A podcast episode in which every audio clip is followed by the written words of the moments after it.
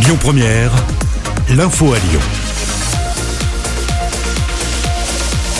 Bonsoir à tous. Dans l'actualité ce mercredi, il y a du nouveau dans l'affaire Barbarin. La Cour de cassation s'est prononcée en début d'après-midi sur la non-dénonciation d'agression sexuelle.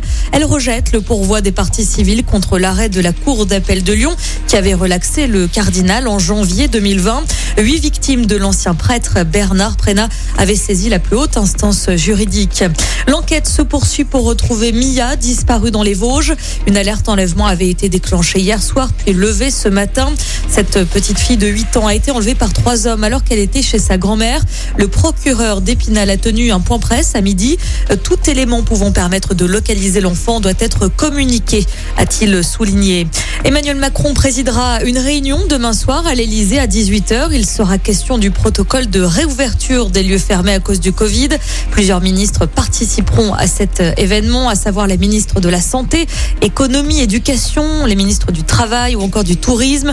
Jean Castex sera lui aussi présent.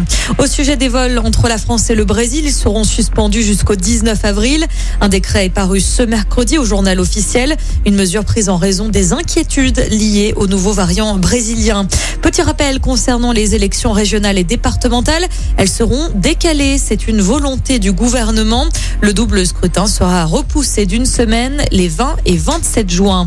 Retour dans l'actualité sur cet accident hier soir à Vaux-en-Velin. Un scooter et une voiture sont entrés en collision. Deux personnes ont été grièvement blessées. Une enquête est en cours. 445 000 contrefaçons ont été saisies l'année dernière par la douane de la région Rhône-Alpes. Cela représente une valeur de 28,8 millions d'euros. Parmi les prises effectuées, on retrouve des cigarettes, des imitations d'articles de luxe ou encore de la maroquinerie. On termine avec du football et la qualification du PSG pour les demi-finales de la Ligue des Champions.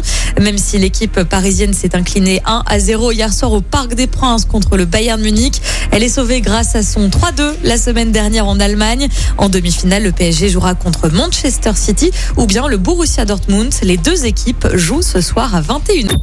Écoutez votre radio Lyon Première en direct sur l'application Lyon Première, lyonpremière.fr et bien sûr à Lyon sur 90.2 FM et en DAB+. Lyon Première